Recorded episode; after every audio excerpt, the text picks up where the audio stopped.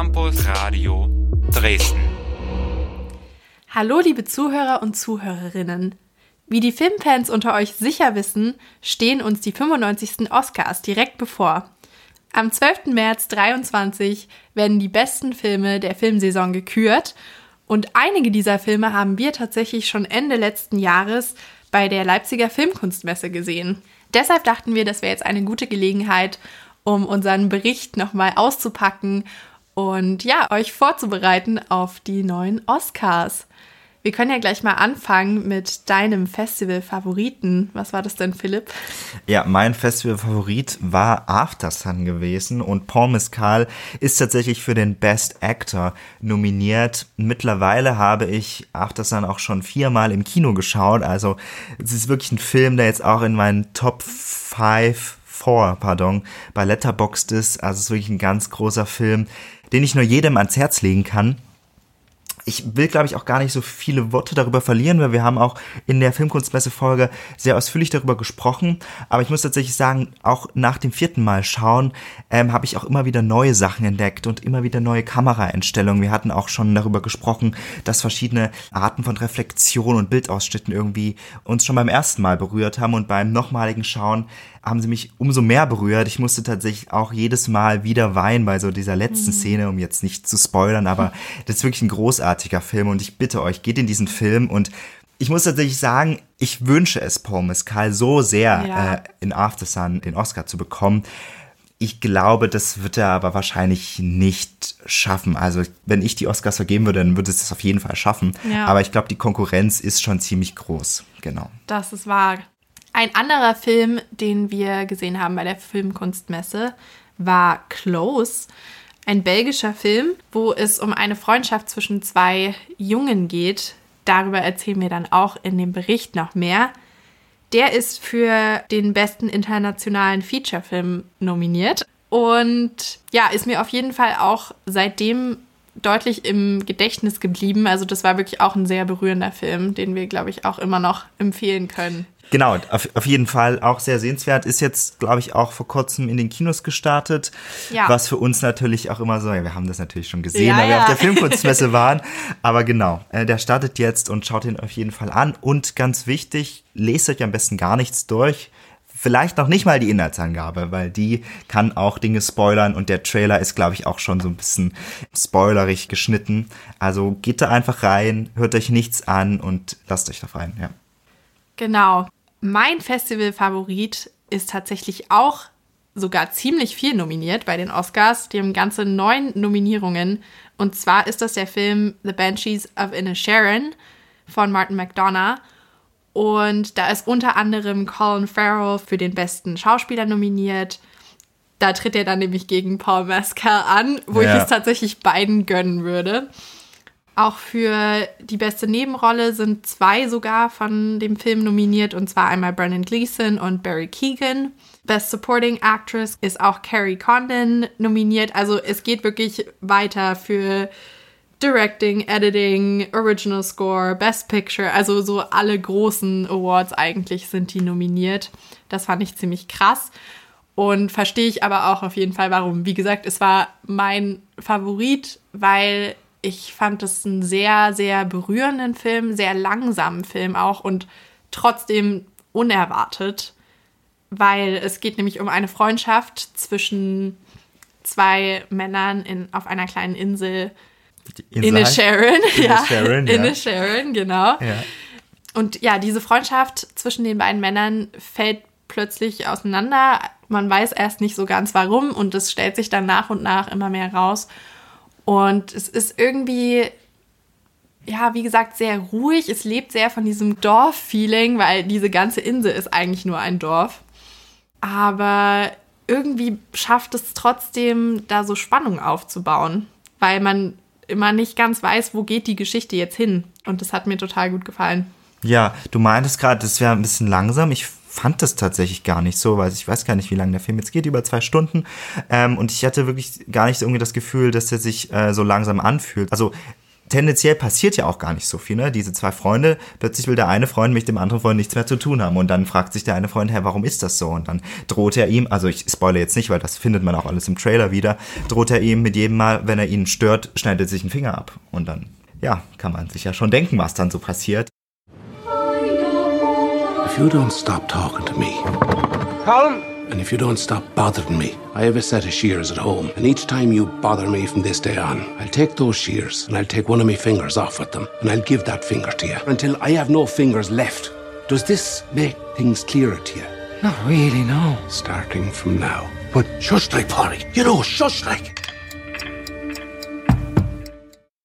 Ja, ich finde auch die Bilder, die sind äh, wunderschön auf dieser Ja. Insel gedreht. Das Ganze ist auch in den Bürgerkrieg eingebettet, der da äh, irgendwie in, in Großbritannien da. Mhm. Nee, Oder? in Irland In sogar. Irland, ja, stimmt, in Irland stattfindet. Aber die Insel ist halt wie so ein Refugium. Die kriegen halt nichts so wirklich mit, sondern hier und da hörst du mal so ein Knallen oder zumindest so angedeutet.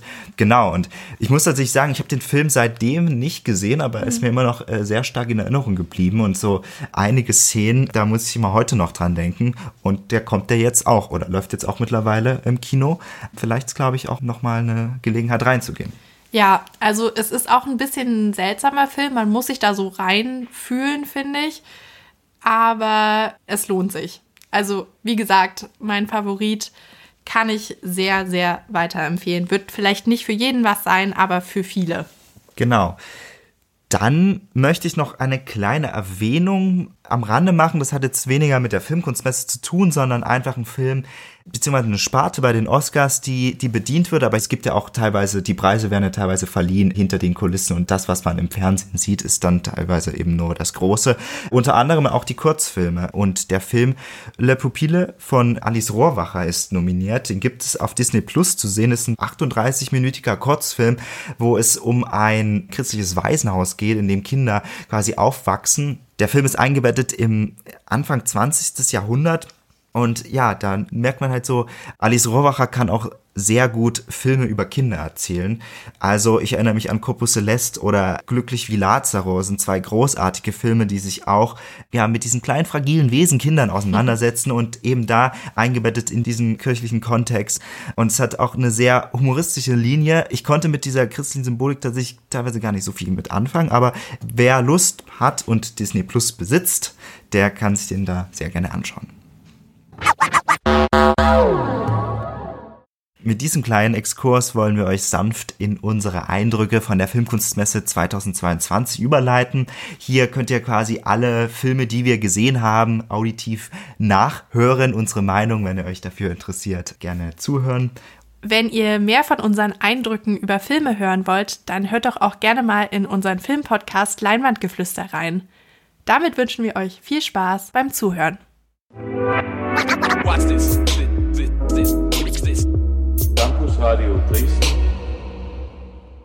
Hallo ihr lieben Zuhörerinnen und Zuhörer da draußen. Wir sind's Campus Radio und Kino im Kasten auf der Filmkunstmesse, auf der 22. Filmkunstmesse Leipzig, eine Veranstaltung der AG Kino Gilde. So ist der komplette Titel.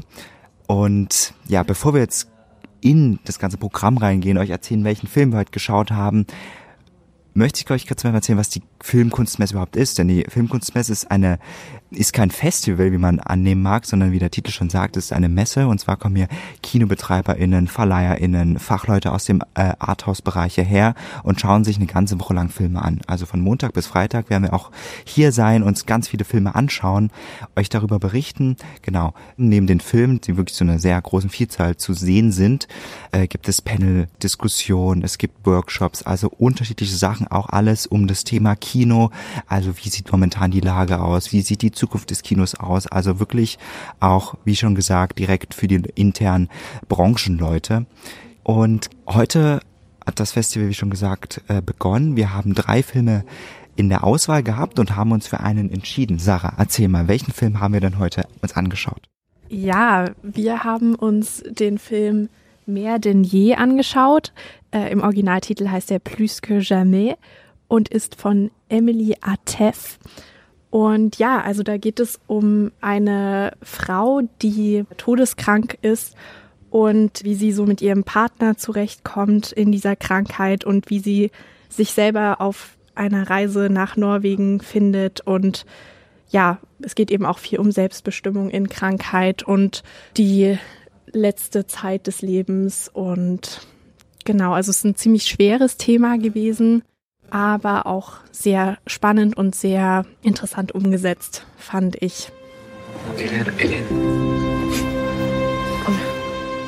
I really like your blog. No stupid comments like, you're so brave. Nothing worse than being told how brave you are by a healthy person.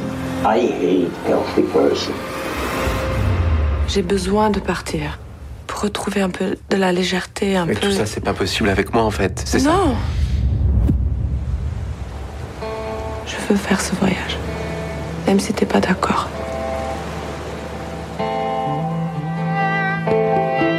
Well, if your disease doesn't kill you, my cooking surely will. Genau, nochmal weiter was zum Inhalt. Die Frau, gespielt von Vicky Krebs, unter anderem durch Phantom Thread von Paul Thomas Anderson sehr berühmt geworden, ist an einer Lungenkrankheit erkrankt, wie Sarah schon gesagt hat. Und sie entdeckt dann irgendwann einen Blog von einem gewissen Mister in Norwegen, der an Krebs erkrankt ist. Und ja, sie entwickelt dann so eine Faszination für, für das Norwegen oder für das Land, sieht dann die Bilder und äh, dieses Norwegen wird quasi wie so ein Zufluchtsort. Und ja, dann geht sie das Wagnis ein und fährt mit dem Zug nach Norwegen. Ich habe den Ort mir aufgeschrieben. Sabe, ja, wie, es, wie er ausgesprochen wird.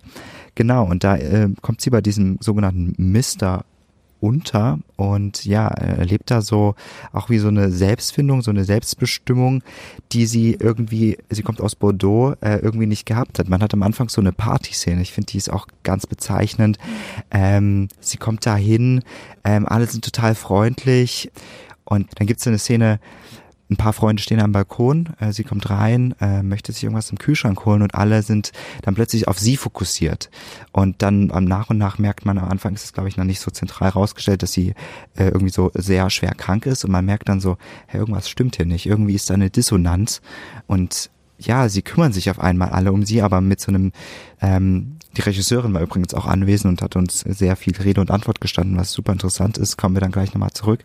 Und sie wird gar nicht gefragt, was sie möchte, sondern die Bedürfnisse der anderen werden auf sie projiziert, äh, wenn man das so sagen kann. Also sie wird gar nicht gefragt, was jetzt, was sie jetzt möchte, sondern ah, kann ich dir helfen? Anstatt zu fragen, brauchst du Hilfe, so ungefähr, sondern gleich wird davon ausgegangen, dass sie irgendwie krass viel Unterstützung braucht. Genau. Ja, und dazu wollte ich noch ergänzen, als ähm, es darum dann geht, was man denn machen soll. Also nachdem sie so ein bisschen ihre Unzufriedenheit mit diesem Umgang zeigt in der Freundesgruppe, wird sie gefragt, was soll man denn machen? Wie soll man denn mit dir umgehen? Und da meinte sie, ja, vielleicht soll man einfach nichts machen. Und das fand ich eine sehr interessante Antwort, die auch viel den weiteren Vorgang des Films beschreibt, finde ich, dass man eben teilweise auch Leuten die erkranken und die im Sterben sind, so ein bisschen ihre Ruhe und ihre Entscheidungsfreiheit lassen soll und sie vielleicht auch nicht so sehr bedrängen soll. Ja, ähm, ein wichtiger Aspekt ist auf jeden Fall noch die Beziehung von Hélène zu ihrem Mann Mathieu, gespielt von Gaspar Ulliel. Ein sehr attraktiv wirkender äh, mit 30er Schauspieler, der tragischerweise vor der Fertigstellung des Films selber verstorben ist, was dem Film irgendwie nochmal eine ganz andere Dynamik nochmal gibt. Ja, aber ähm, wichtig ist auf jeden Fall diese, diese Beziehung zwischen den beiden, weil halt Hélène steht halt vor diesem Todesurteil und er hat halt diese, diese Hilflosigkeit, dass man ja unbedingt das Beste, vermeintlich Beste für die Person will, dass sie möglichst lange so leben kann, was aber dann halt wieder so ein egoistisches Bild aus der Gesellschaft ist, dass sie ja eigentlich so viel Zeit wie möglich aus ihr noch so rausquetschen wollen. Und das ist eigentlich, also ich finde es total toll, dass der Film halt diese Thematik aufwirft, dass, dass die Person halt selbstbestimmt mal gefragt werden sollte, was, was sie da eigentlich machen will. Und sie entscheidet sich ja halt für diese Reise nach Norwegen. Wunderschönes Land, kann ich, kann ich sehr verstehen, warum sie dahin wollte. Ja, ich meine, da hast du es ja auch einfach, da stellst du einfach eine Kamera irgendwo hin, sieht halt immer geil aus, da musst du als Kamerateam jetzt auch nicht so viel machen. Genau, ich möchte nochmal diesen ähm, Aspekt der Selbstbestimmung aufnehmen, weil ich fand, der Film war auch ein sehr feministischer Film. Also gerade das Thema Selbstbestimmung, sie als Frau geht da alleine los. Also zumindest hatte ich das Gefühl und das Ende, vor, dem Ende gab es eine sehr erotische Szene zwischen ihr und ihm, äh, war wirklich auch sehr intensiv gespielt. Und dann gehen sie beide zur Fähre und dann war ich so, wait a moment, geht sie jetzt zurück? Sie hat ihr Gepäck und dann war ich so, okay, nee, das, das, das wäre eigentlich total der, die falsche Richtung. Es wäre total dann quasi entgegen diesen ganzen, äh, ich will mich gerade hier losmachen und will das gerade machen, was ich möchte. Dann, dann lässt sie ihren Koffer da, verabschiedet ihn äh, und er geht dann aufs Schiff und dann kommt ein Song im Hintergrund, ähm, auch von ihr gesungen, von Vicky Krebs. Ich habe ein paar Worte aufgeschrieben, die ich äh, aufgefasst habe aus dem Text. Leave this love behind, you will grow. Also auch so, die Lyrics waren in, in der Szene auch Programm, genau, aber ich fand es, fand diesen Aspekt sehr gut gelungen. Ich fand, er hat ein paar Längen gehabt und am Anfang waren so ein paar surrealistische Elemente mit eingefangen. Also dann ist sie da irgendwie zu Hause und dann machst du plötzlich so ein, so ein Gegenschnitt zu so einem Meer von irgendwie so einer unteren Perspektive und dann wie, wie so ein Fisch, sag ich mal. Du, dann taucht die Kamera aus dem Meer auf und du siehst quasi ganz viele Möwen von unten. Ähm, und ich fand aber, das hätte ich mir irgendwie noch mehr gewünscht, weil irgendwann war dieser Aspekt dann dann weg. Aber dann hast du das, wurde es nicht mehr aufgegriffen und dann war ich so, ja, okay, ich dachte, da kommen jetzt noch mehr so Frequenzen, das hätte ich mir ja gerne gewünscht. Aber wollt ihr noch was, was dazu sagen? Ja, also ich würde dazu noch ergänzen, ich glaube, äh, was ja auch die Regisseurin dann angemerkt hatte, sind ja diese anfänglichen surrealen Elemente auch viel das Abbild von Norwegen, was sie sozusagen ruft zu sich und was ja sie eben dorthin zieht. Und ich habe das mit diesem Unterwasser tatsächlich auch so ein bisschen so aufgefasst, weil man eben trotzdem noch dieses Atmen gehört hat dabei, dass es so ein bisschen auch ihre hm, ihre Krankheit darstellt, dass sie halt so das Gefühl hat, dass sie da drin irgendwie erstickt und so und dass sie ähm, auch da raus will von dem in Bordeaux, was ja eben auch ein sehr eingesperrtes Umfeld war, sag ich mal, oder einsperrendes. Genau, das hat man auch, meinte sie, der cinematografischen Ebene eben gesehen. Sehr viele Close-ups, sehr nah ähm, und dann im Kontrast dazu eben Norwegen, alles sehr weit, sehr viel Raum. Also das fand ich immer schön, dass sie das herausgestellt hat. Das ist mir gar nicht so aufgefallen. Ja. Ja, und auch mit hell und dunkel tatsächlich. Äh, dass es eben in Bordeaux auch alles eher in dunkleren Farben gehalten war und dann in Norwegen in helleren Farben. Was aber, wie sie meinte, eben auch nicht immer positiv ist, weil das dann natürlich auch dieses Schlafproblem mit sich bringt und so. Es ist halt einfach das, ja, der komplette Gegensatz mit Vor- und Nachteilen. Ich meine, ich muss jetzt hier nochmal negativeren Aspekt mit reinbringen. Ich fand, ich fand es irgendwie total ulkig. Der Film war ja auf ähm, Französisch und Englisch und ein bisschen Norwegisch. Und aber irgendwie hat das sich für mich so sehr deutsch von den Dialogen angefühlt, dass die so, so immer sehr, dass so sehr ausgesprochen war und so. Das kann natürlich auch total davon kommen, dass äh, sie ja natürlich ihre Krankheit hatte so und deswegen so ein bisschen auch schwächer in der Stimme war und er sie dann so ausreden lassen hat. Aber das hat, also mich hat das irgendwie so ein bisschen gestört. Deswegen fand ich eigentlich immer die Szenen am besten, wo sie halt nur so geröchelt hat die ganze Zeit oder, oder halt gar nicht geredet worden ist und sie halt durch die Natur gestopft ist und so. Meinst du vom Dialog her das oder meinst, meinst du richtig die Sprache an sich, dass sich das so angehört hat oder was meinst du genau, dass sich das Deutsch angefühlt hat? Ja, genau, also dass sie so das ausgesprochen und ich fand auch Dialoge manchmal ein bisschen komisch geschrieben. Ja. Also das drehte sich manchmal so im Kreis oder wirkte nicht so richtig rund oder so, wo ich mir denke, so würde doch jetzt in dem Moment nicht jemand reden oder so. Ja. Mit den Dialogen, was mich da tatsächlich gestört hat, war dieses ständige Hin- und Her-Switchen zwischen Englisch und Französisch. Weil ich habe selber, ja, französische Freunde und so, mit denen ich sowohl Deutsch als auch Französisch rede. Und ja, wir switchen auch manchmal hin und her aber nicht mitten im Satz. Also und auch immer mal so ein Wort in der anderen Sprache. Irgendwie wirkte das für mich total unnatürlich. Ich weiß nicht, also manchmal wirkt es für mich sehr so aus dem Nichts, dass es dann wieder gewechselt wurde oder nur um zu zeigen, dass sie so beide Sprachen können oder so. Da wir gerade bei Sprache sind, auch nochmal zu dem Charakter Bent, also dieser Mister, wo sie den äh, diesen Block da entdeckt. Ich fand das irgendwie der hatte auch Krebs anscheinend, aber das kam, kam gar nicht so richtig äh, rüber. Aber dann im nächsten Moment habe ich mir überlegt, es geht ja nicht um ihn. Also sie hat dann auch gesagt, es ist wie so ein, so ein Weggefährte, so der ist da, aber spielt auf jeden Fall keine zentrale Rolle. Wie so ein kleiner Schmusebär irgendwie habe ich das Gefühl gehabt. Also der war so ein, auch sehr zurückgezogen und tatsächlich kam mir auch nicht einmal die Assoziation, oh mein Gott, das ist ein alter Mann, eine Frau, so weißt du. Also dann, wenn man weiter, wenn man das total überdenkt, dann schon, aber das war eigentlich gar nicht primär so. War einfach so, ich fand es ja, dieser Wegbringer, der, der, der ihr da hilft und ihr da so ein paar Weisheiten auch mit äh, auf den Weg gibt, aber sich überhaupt nicht in den Vordergrund drängt. Ich fand das auch sehr schön gespielt von ihm. Genau, jetzt wollte ich nochmal dazu sagen, Olli. Also plotmäßig fand ich den ein bisschen komisch dann irgendwann platziert. Ich fand halt sehr gut, wie sie ihn dann aus der Story quasi rausgenommen haben. Das fand ich eigentlich sehr schönen Moment. Ja, der, der hat einen auch so wachgerüttelt, der Moment. Ich habe vorher hab ich war manchmal so, ach, jetzt könnte ich auch mal bei den Lenken kann man auch mal kurz wegnicken so, aber der war, da war ich wieder wach. Ja, also ich fand den Moment auch gut, aber ich fand das voll traurig, dass der dann nicht nochmal kam, weil ich hatte das Gefühl, so, dass dem das gar nicht so gerecht geworden ist, die Story, dass der nicht nochmal irgendwie auch so seine Struggles bisschen zeigen konnte, dass er halt komplett nur, also ich weiß, dass es Absicht war, aber mir hat es dann vor allem danach so ein bisschen gefehlt, weil ich hatte das Gefühl, dadurch wurde der nur so als Heiliger so dargestellt, der halt alles von sich so gibt und aber halt gar nicht wirklich so selber irgendwie Tiefe hat. Ja, es ist schon, stimmt schon, sehr blass, äh, so auch dargestellt. Hm, ich mochte aber dieses Mysteriöse, dass man auch nicht wirklich wusste, ähm, wie ist jetzt auch sein Weg und nur durch den Blog, ich fand es eigentlich okay. Ich, das wäre mir dann wahrscheinlich zu viel Exposition gewesen, hätte man den wieder eingeführt, weißt du, dann wäre das dann so ein Riesenkonglomerat gewesen und man hätte wahrscheinlich so den Fokus verloren auf den, auf die Hauptperson. Aber ich mochte ganz gerne, wie er platziert war, genau. Ja, ich hätte halt, wie gesagt, nur am Ende noch gern mal irgendwas von ihm gesehen, weil ich halt das Gefühl hatte, dass er voll ungerecht behandelt wurde. Aber das sind doch. Das sind doch jetzt wieder deine egoistischen Gedanken. Lass doch mal dem Band Band sein. Jetzt haben wir es, jetzt haben wir es. Ich hätte noch einen Aspekt, also oder einen Gedanken. Ich frage mich, ob diese Krankheit. Idiopathische Lungenfibrose oder so, ne? IPF habe ich mir aufgeschrieben, wurde auch so genannt. Ich so spannend, also ich fand das so idiopathisch im Sinne von, dass die Ärzte selber gar nicht wissen, wo das herkommt. Ich wollte das auch nochmal nachschauen, was das für eine Krankheit ist. Ich fand das total geil, dass sie so eine Krankheit äh, sich ausgesucht hat.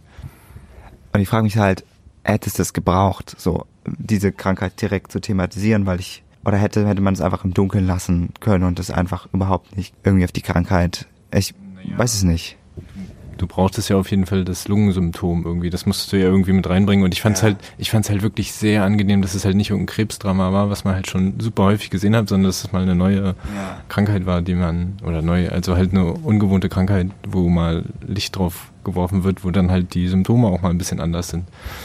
Ja, äh, okay, gut, jetzt verstehe ich auch ähm, fand aber auch sehr gut gespielt von ihr, wie sie da auch röchelnd da irgendwie spazieren geht, hat ihr Atemgerät vergessen und dann wow, also wirklich, das ist richtig intensiv, wie sie da hustet und fast keine Luft mehr bekommt und stirbt, so ungefähr. Ja, bei sowas denke ich mir immer, wenn ich das anschaue, oh mein Gott, die armen SchauspielerInnen, die, die da rum, die da rumhusten müssen. Also, wenn ich überlege, wenn ich so fake huste, ich finde das so unangenehm. Dafür sind es SchauspielerInnen. Und die ins kalte Wasser springen Szene, die ja. hättest du auch gerne habe ich mir tatsächlich auch genauso gedacht. So, oh mein Gott, jetzt müssen die ins eiskalte Wasser springen. Aber es ist ja Sommer, das ist vielleicht nicht ganz so schlimm. Fjorde sind arschkalt, das ist quasi Meerwasser. Also. Ich weiß. ja. Okay, und mit diesen äh, letzten warmen Worten würde ich sagen, beenden wir für heute noch nicht unsere Review. Ja, ich wollte nur noch kurz fragen, habt ihr schon euer Rating für diesen Film? Wie ihr das bewerten würdet? Du meinst unser Letterbox-Rating? Richtig. Ich, ich schwanke zwischen einer 3 und einer 3,5 von ich 5. Auch. Ja, okay, Sarah und ich, wir haben natürlich immer die, so ziemlich den gleichen Filmgeschmack, deswegen sind unsere Ratings auch ziemlich gleich. Okay. Ja, also ich würde da hundertprozentig zustimmen. Ich schwanke auch zwischen 3 und 3,5. Also für die Leute, die das nicht kennen, von 1 bis 5, ne? Also ich würde, glaube ich, so eine solide 2,5 oder so. Ich hätte jetzt auch fast eine 3, aber da waren schon ein paar Schmankerl drin, die ich nicht so gerne sehe. Aber das Thema, also ich, ich rechne dem Film hoch an, dass er das Thema so mit auf den Plan gezogen hat. Und mit diesen letzten Worten würde ich sagen, ähm, beenden wir unsere Folge für heute. Äh, wichtig noch, der Film startet am 1. Dezember im Kino, also da könnt ihr euch den auf jeden Fall auch selber anschauen. Beste wäre natürlich in äh, Original mit Untertiteln, wie wir es auch uns angeschaut haben. Genau, und tschüss. Bis bald. So, am zweiten Tag haben wir uns morgens erstmal The Menu angeschaut und danach sind wir beide unserer eigenen Wege gegangen sozusagen. Und ja, ich habe mir Servus Papa See You in Hell angeschaut. Was hast du gesehen, Philipp? Passagiere der Nacht. Ja, willst du dann gleich mal anfangen? Willst du mir mal erzählen, was das war? Mes passagers de la nuit, mes tout chers, nous sommes le 10 mai c'est Vanda Dorval qui vous accompagne cette nuit encore jusqu'à 4 heures du matin. Et donc vous êtes une inconditionnelle de l'émission Oui. Et pourquoi reprendre le travail maintenant alors? Je me suis séparée de mon mari. Enfin, il est parti. Je comprends. Mais comment tu vas faire? T'as jamais travaillé? Merci. Je suis désolé, c'est pas ce que je voulais dire. Tu appuies sur le 3. Ce soir, nous avons une nouvelle visiteuse. Quel est votre prénom? Taloula, Vous avez quel âge? 18 ans, Et vous vivez où depuis que vous êtes à Paris de chambres d'hôtel ou, ou des squats. Ja, genau. Ähm, Passagiere de Nacht ist ein französischer Film auf ähm, Französisch Le Passager de la Nuit äh, des Regisseurs Michael Ers. Ähm, und ich hatte tatsächlich, war eine sehr spontane Entscheidung, diesen Film zu gehen. Ich wollte erst Holy Spider schauen, da bin ich leider nicht reingekommen und dann habe ich mich ganz spontan für diesen Film entschieden. Ähm, und in dem Film geht es um eine alleinerziehende Mutter mit zwei Teenagern, wurde gerade von ihrem Mann verlassen, ist gerade so ein bisschen in, in so einer Selbstfindungskrise, möchte muss Arbeit suchen, um die Familie zu ernähren und landet dann bei so einem französischen Radiosender, ähm, stellt dort die Anrufe durch und lernt dann eine, eine 18-jährige Teenagerin kennen, Talor, gespielt von Noah Abita. Übrigens eine sehr tolle Schauspielerin, die auch in dem Film Eva mitgespielt hat. Große Empfehlung an dieser Stelle. Genau. Und die nimmt sie halt mit nach Hause und die Familie bekommt dadurch eine ganz neue Dynamik, äh, ein ganz neues Gefühl. Das, wie gesagt, spielt in dem Paris der 1980er Jahre. Ähm, was ich ganz interessant fand, ich glaube, es ist auf 16 Millimeter gedreht, zumindest sah es so aus. Zwischenzeitlich auch immer so ein bisschen Found-Footage-Material reingeschnitten, so dass du ähm, im Prinzip noch das Gefühl hattest von diesen 1980ern, also wirklich authentisches Material, was ich wirklich sehr gelungen fand. Ähm, der Film geht insgesamt 111 Minuten und lässt sich auch viel Zeit an manchen Stellen. Man hat sehr viele äh, Einstellungen, wie, wie, der, wie der Sohn, gespielt von, oh, jetzt musst du mir helfen, Sarah. Kito Rayon Richter. Genau. Sehr viele Motorradfahrten in der Nacht fand ich auch sehr atmosphärisch. Also so Nachtschwärmer gehen da auf jeden Fall auf und das Paris der 1980er Jahre ist auch wunderschön und ich muss sagen, der Soundtrack. Ich bin gestern noch nach Dresden gefahren mit dem Zug und der lief wirklich die ganzen äh, eine Stunde 40 die ganze Zeit im Loop. Ähm, der Soundtrack gemacht von Anton Sanko. Ähm, der hat auch einer seiner vorhergehenden Filme von Michael Ers Amanda gemacht. Und ja, wunderschön, so leichter Synthi-Sound. Also du hast so leichte Klänge der 80er, aber auch so ein, so ein Streichorchester mit drüber. Das finde ich eigentlich ganz, ganz schön gemacht. Äh, unterstreicht wirklich diese, diese Stimmung.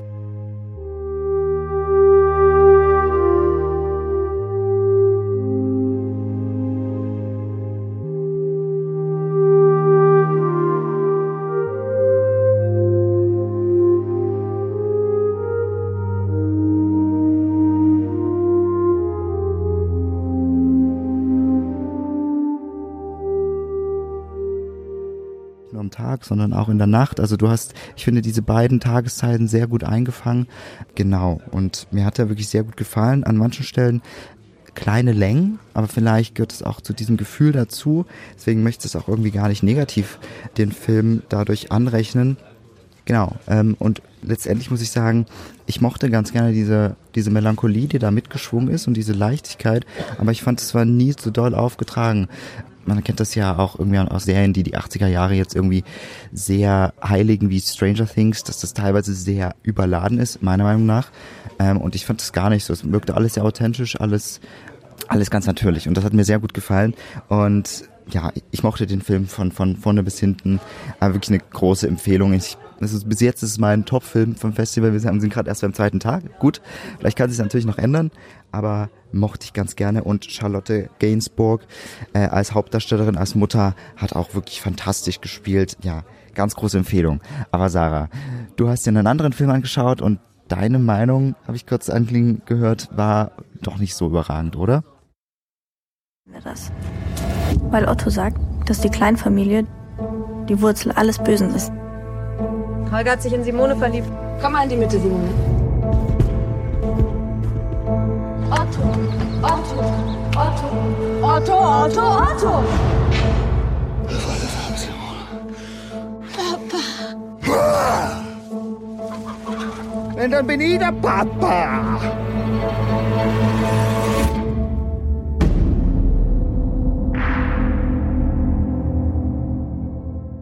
Also wie gesagt, ich habe den Film Servus Papa See You in Hell gesehen und ich bin sehr zwiegespalten, was diesen Film angeht, weil mir hat halt das Konzept voll gut gefallen. Also ich fand die Story an sich mega interessant, vor allem dadurch, dass das ja auch auf einer wahren Geschichte basiert. Es geht nämlich um eine junge Frau, Jeanne, die in einer Kommune auf dem Bauernhof lebt, schon ihr ganzes Leben lang. Und ja, diese Kommune wird angeleitet von einem gewissen Otto der eben auch so ein sehr typischer, so aus dem Bilderbuch, so ein Kommunenleiter halt ist, der auch so eine charismatische Persönlichkeit ist, um den sich auch alles dreht, der so der, der Kopf der Struktur ist und alles. Genau, und es geht dann darum, wie sich die Jeanne verliebt, was natürlich verboten ist dort in der Kommune, weil es soll halt nur freie Liebe geben und die Zweierbeziehung und die bürgerliche Kleinfamilie ist die Quelle allen Übels und so weiter. Was, was ist das für eine Kommune? Also wie stelle ich mir, mir das vor? Ist das so eine sehr konservative Sache oder ist sehr frei oder wie, wie wurde das dargestellt? Ja, also es war halt sehr naturverbunden alles. Sie haben, waren sehr mit der Natur im Einklang. Aber es waren tatsächlich hauptsächlich Kinder in der Kommune und ein paar Erwachsene noch. Und es ging halt so darum, dass die halt, also die Kinder eben so als Schule gemalt haben und Musik gemacht haben und so. Also eher sehr frei immer rumgelaufen sind und so und dann bei den Erwachsenen halt ab einem bestimmten Alter, beziehungsweise bei den Teenagern war dann so die Philosophie, dass eben ja, jeder mit jedem fickt, so haben die das auch bezeichnet die ganze Zeit. Ich weiß nicht, wie oft die ficken in diesem Film gesagt haben. Und also selbst die Männer haben gar kein eigenes Zimmer gekriegt, die mussten sich immer eine neue Frau suchen, bei der sie schlafen können. Also es war halt wirklich darauf angelegt. Ja, genau, deswegen, also ich fand halt, da hätte man so viel draus machen können. Und die Person, auf der das basiert, die war auch tatsächlich da, die Jeanne Tremsal. Und genau, based on a true story. Und die ähm, hat auch das Drehbuch mitgeschrieben und steht auch da voll dahinter und ist auch voll stolz drauf. Und genau deswegen hat mich das so traurig gemacht, weil ich so gesehen habe, dass man da voll viel draus hätte machen können. Aber für mich hat es einfach in der Umsetzung hat was gefehlt. Das Pacing fand ich nicht so gut. Ich fand auch ein paar von den vor allem erwachsenen schauspielerischen Leistungen nicht so gut, obwohl der Anführer da, Otto, den Schauspieler fand ich richtig gut. Das war Clemens Schick. Der hat sehr gut dieses unberechenbare, exzentrische Wilde so dargestellt, weil man wusste nie, was er als nächstes macht. So, ob er einen jetzt anschreit, ob er mit einem tanzt, ob er irgendwelche Grimassen zieht. Man wusste nie, ob das was Gutes oder was Schlechtes ist. Jetzt für die Hauptperson. Und ja, also auch die, die Jeanne Tremsey hat tatsächlich auch selber mitgespielt. Die hat ihre eigene Mutter gespielt. Und ja, die fand ich auch sehr gut. Aber zwischendurch waren einfach ein paar Performances, die mich nicht überzeugt haben. Und wie gesagt, das Pacing war halt irgendwie ein bisschen komisch. Das Ende fand ich auch nicht so gut. Und es war halt einfach, das meinte die Jeanne Tremsey auch, dass das so ein bisschen so die Idealversion von ihrer eigenen Geschichte war, was sie sich gewünscht hätte, wie es ausgegangen wäre. Und dieses Ende kam dann plötzlich so aus dem Nichts, dann haben plötzlich alle rebelliert und irgendwie hat es aber nicht so in den Flow der Geschichte reingepasst. Ja, da waren irgendwie so ein paar Sachen, wo ich halt mir dachte, okay, das fand ich einfach am Ende nicht so gut und das hat mich aber total traurig gemacht, weil ich halt, wie gesagt, dieses Potenzial gesehen habe und halt auch gesehen habe, dass sie, dass für sie so voll das Herzensprojekt ist und da hätte ich mir halt einfach gewünscht, dass was Schöneres bei rausgekommen wäre. Ähm, nochmal zur Geschichte. Ähm, wen begleiten wir nochmal? Wir begleiten die Jeanne, also die heißt auch Jeanne in der Geschichte. Und äh, ja, das ist eine, ich glaube, 16, 15, 16-Jährige und wir begleiten sie halt dabei, wie sie sich verliebt und dann ah, dadurch eben diese Rebellion nach sich zieht. Genau, genau, Coming of Age Story auf jeden Fall. Und ja, dann kommt sowas auch vor, wie der Otto dann sie nachts irgendwie berühren will und alles und sie das halt nicht will und sich dann dagegen auflehnt und irgendwann tatsächlich auch die Kommune verlässt. Und ja, so ein Hin und Her irgendwie die ganze Zeit und dann kommen plötzlich die ganzen jungen Leute wieder und wenden sich dann so gegen den Und irgendwie wird er dann am Ende auch angezeigt und festgenommen. Aber dann stand am Ende noch äh, so ein Text, dass er anscheinend sich dann zwar 20 Jahre später entschuldigt hat, aber nie so wirklich seine Fehler eingesehen hat und halt nicht eingesehen hat, auch dass es halt falsch ist, mit Minderjährigen gegen ihren Willen zu schlafen und ähnliches. Also ich finde, es klingt mega spannend so von, von, der, von dem Grundkonzept. Ähm, und das spielt in Bayern, richtig? Nee, das spielt in Österreich. Ach so, Servus. Okay, ich hatte jetzt Servus bei. Okay, alles klar. Ja, schade. Ähm, ja, genau, deswegen, das hat mich halt so traurig gemacht, weil ich fand auch, dass es super interessant klang und manche Szenen zwischendurch fand ich auch echt richtig gut. Naja. Hm, na gut. Aber nichtsdestotrotz sind wir heute wieder am Start, Tag drei und schauen uns wieder wundervolle Filme an, unter anderem Return to Soul, Sick of Myself, um nur zwei zu nennen. Wir halten euch auf den Laufenden. Bis später. Bis dann. Campus Radio. Im Netz unter www.campusradio Dresden.de